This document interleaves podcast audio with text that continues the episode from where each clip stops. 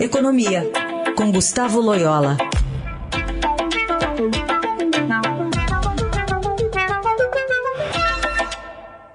Oi, Loyola, bom dia. Bom dia. Parece que o mercado, enfim, muitos é, brasileiros, autoridades ligadas né, a, ao empresariado, enfim, a quem investe no país, é, ninguém gostou muito daquela fala do ministro da Economia ontem, dizendo: devo, não nego, pagarei assim que puder, né, sobre a questão dos precatórios e o parcelamento que ele quer promover a partir do ano que vem. Que avaliação você faz? Foi realmente uma fala descuidada, mas o quão ela pode representar negativamente para o Brasil? É, eu acho que foi um, uma fala, vamos dizer assim, desastrada do ministro, ou, ou desastrosa, né? Primeiro o seguinte, primeiro que essa, questão, essa ideia de adiar o pagamento dos precatórios é, é, é calote, né? Esse, o governo federal, pela primeira vez, é, que eu me lembro, vai, vai dar esse tipo de calote em precatórios, né? Que são uma dívida reconhecida, né? Então, é, é, é uma dívida do governo, como se fosse qualquer outra dívida pública, tá? Então, isso pegou muito mal, né? O governo é, é, vamos dizer, sinalizar com, com um calote para arrumar dinheiro, né? Para outros gastos, é, é, inclusive isso, né? Sem nenhuma coincidência aqui no ano eleitoral, né? No ano que, é, em que, evidentemente, tem que se vitaminar aí o apoio ao presidente, né? É, que é candidato à reeleição. Segundo, que uh, demonstra que o ministro assim uma falta de previsão por parte do Ministério, né? Porque da, da economia, porque ele falou que que isso veio como uma surpresa, né? Então, é, assim, uma falta de, de previsão, etc.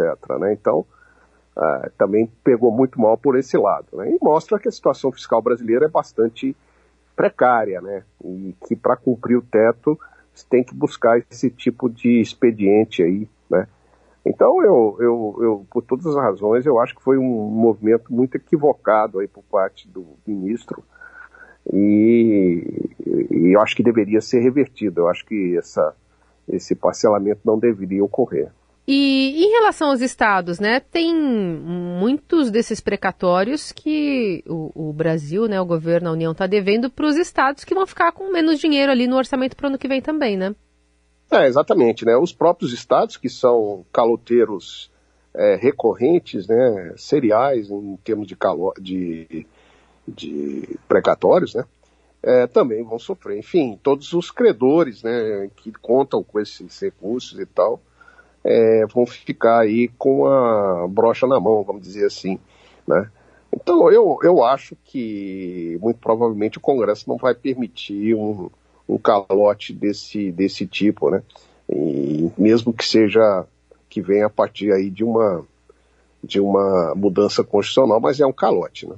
Mesmo que isso renda um Bolsa Família mais recheado no ano eleitoral de 2022? É, evidentemente, esse tem, uma, tem esse apelo eleitoral, né? É. Mas é, eu acredito que o, que o Congresso não vá, é, vamos dizer assim, aceitar isso, né? Tem, também muitos uh, interesses de, de, eh, de é, pessoas, né, empresas que são credoras dos, do governo que, evidentemente, contavam com esses recursos. Né? Quando essa, há essa caracterização que você mencionou de calote mesmo, né, uma bandeirinha ali amarela deve é, levantar em relação aos investidores que estão pensando no, no país aqui para fazer algum tipo de de, de entrada de dinheiro, de prospecção para os próximos anos, também conta negativamente, né, nessa conta? Sem dúvida, né? Porque fica aquela questão, mas o que, que vai ser a, o próximo passo, né?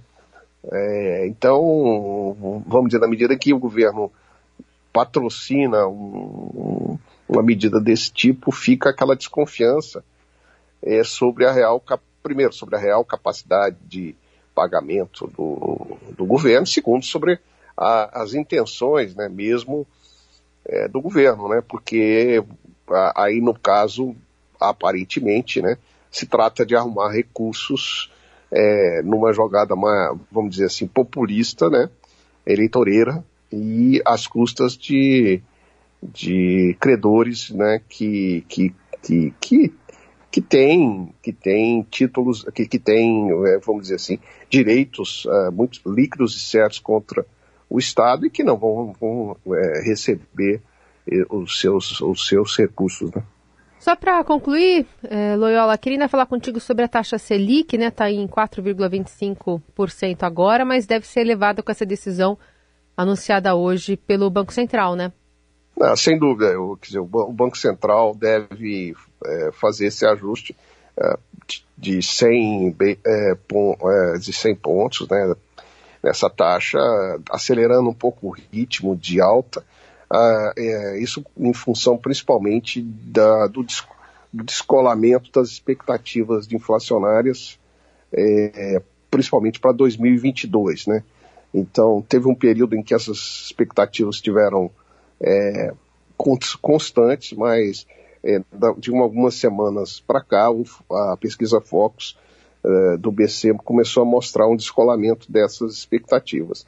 Então, acho que o Banco Central tem que reagir a isso, evitar aí que de, fato, de fato haja uma deterioração aí da, dessas expectativas e isso se torne muito mais, torne muito mais difícil o combate à inflação mais à frente. Muito bem, Gustavo Loyola, obrigada pela participação. Até semana que vem. Até a semana que vem.